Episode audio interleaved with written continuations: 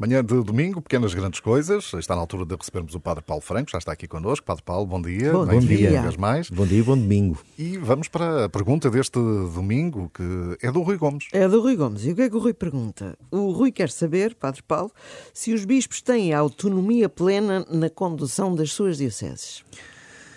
Ora bem, bom acho dia. Esta, acho que esta dúvida é muito. Muito pertinente. É verdade, é. Não, e há muitas pessoas que a têm também. É verdade, é verdade. E às vezes porque a têm e, e, e às vezes conclui-se, ou tomam-se um, como assumidas.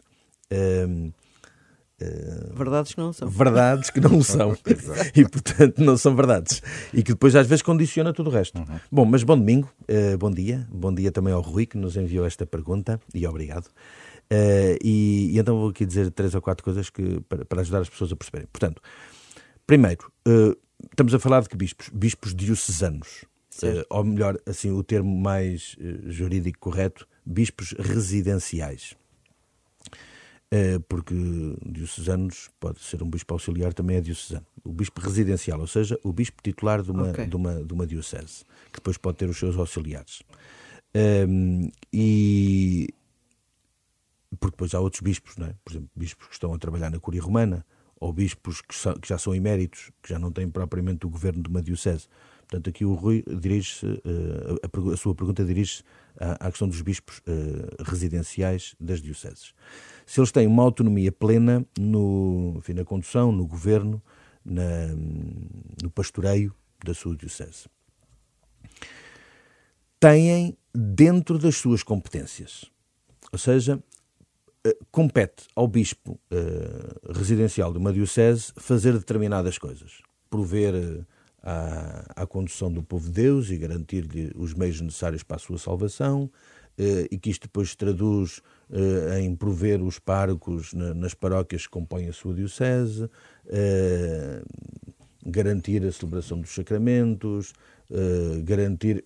Agora não vou aqui fazer um rol de coisas, estou apenas aqui a título de exemplo, dar algumas, algum, enfim, alguns exemplos sobre, sobre o assunto.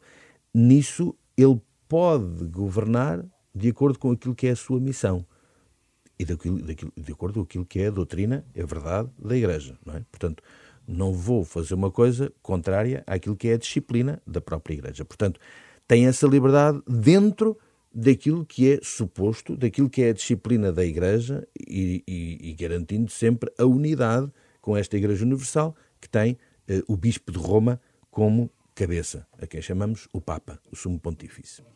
E, portanto, o bispo da diocese pode governar desta forma sempre em comunhão com o Papa. O que significa que supõe aqui uma dimensão hierárquica do bispo da diocese A com o bispo de Roma que preside às igrejas de todo o mundo, que é o Papa. E os bispos titulares respondem ao Papa? Os bispos titulares são todos titulares Sim, residenciais da diocese. É isso, é isso. Ah, o bispo da diocese, para as pessoas entenderem é mais melhor, fácil, claro. mais fácil, responde diretamente ao Papa há determinadas matérias em que o bispo não tem uma autonomia plena. Por uma questão de, uh, em primeiro lugar, daquilo que é a competência de cada ofício eclesiástico, ou seja, existem determinados ofícios, competências, eh, obrigações de determinadas pessoas na vida da Igreja como ela está estruturada, que leva a que o bispo, para tomar determinada decisão, tenha que ter a concordância a concordância do seu Conselho Episcopal, a concordância do Icónomo, a concordância do Colégio dos Consultores, a concordância do Colégio Presbiteral, do Conselho Presbiteral, a concordância do, do Conselho para os Assuntos Económicos, ou seja, há determinadas áreas, nomeadamente nas áreas de administração e nas decisões, aqui não estamos a falar de questões mais pastorais, estamos a falar de questões mais administrativas e do governo, de decisões para precaver o interesse supremo do bem da Igreja, que o bispo, para tomar determinada decisão ou autorizar determinada um, realização, uh, precisa de, de, de, um voto, de um parecer positivo de determinados órgãos que ajudem o bispo nesse governo. E, portanto, órgãos diocesanos? Os diocesanos. Portanto, o, o, o governo da diocese uh, está estruturado de uma forma em que também uh, o bispo se deixa ajudar, e o Papa tem falado muito nesta dimensão sinodal da Igreja, no fundo, deste caminhar juntos, se deixa ajudar para que também o seu exercício seja uh, mais, mais verdadeiro, vá mais ao encontro da sua finalidade. Porque é importante todos percebermos que estamos aqui todos a contribuir para um fim. E o fim é o fim do Evangelho, daquilo que Jesus, do, da missão que Jesus entregou aos seus apóstolos e que os bispos, como sucessores dos apóstolos, têm essa obrigação. O Papa tem a obrigação de presidir ao colégio apostólico, ou seja, a este grupo dos bispos de todo o mundo, uh, seguindo aquilo que uh, Jesus também concedeu a Pedro, o governo da Igreja, e de uh, conduzir os outros seus parceiros apóstolos. E, e, e, o Papa, como sucessor de Pedro, tem esta obrigação. Não para impor ao Bispo A ou ao Bispo B isto ou aquilo, mas para garantir que toda a Igreja Universal caminha na verdade e caminha naquilo que é o bem e naquilo que é uh, o melhor. Claro que nem sempre se consegue, porque nós falhamos e todos falhamos.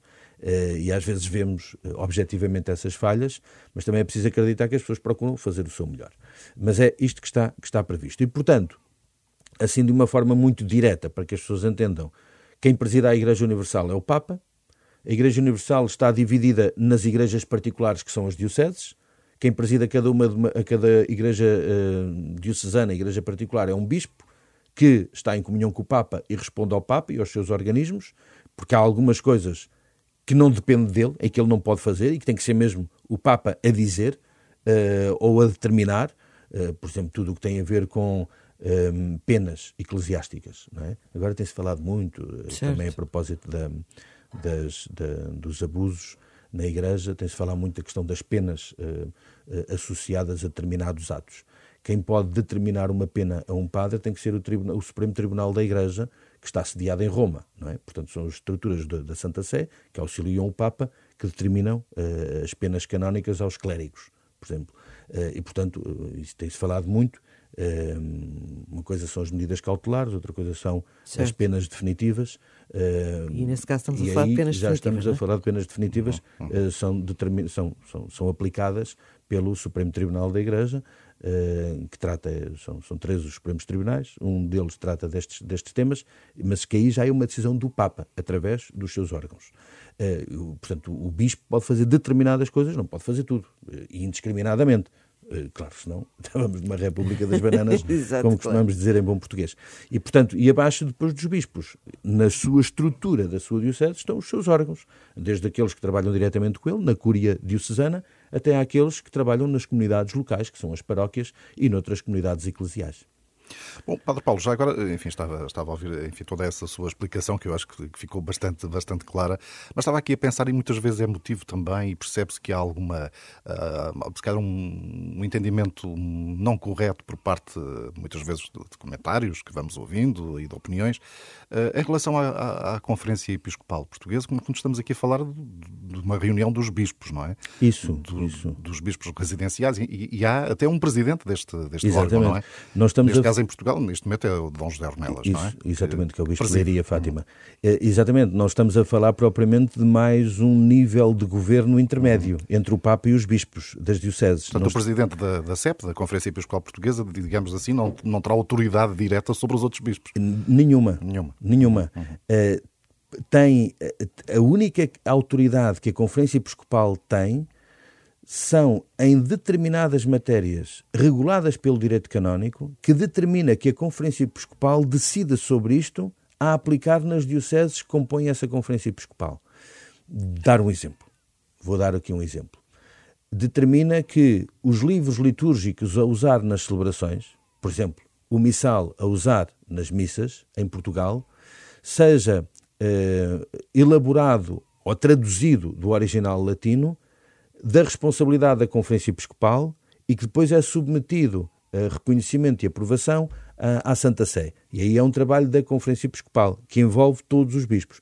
Mas é sempre numa lógica de um trabalho que interessa a todos e, portanto, em que esse trabalho feito por todos e que interessa a todos é assumido por todos de uma forma colegial e que depois é aplicado nas suas dioceses sob a responsabilidade de cada um dos bispos.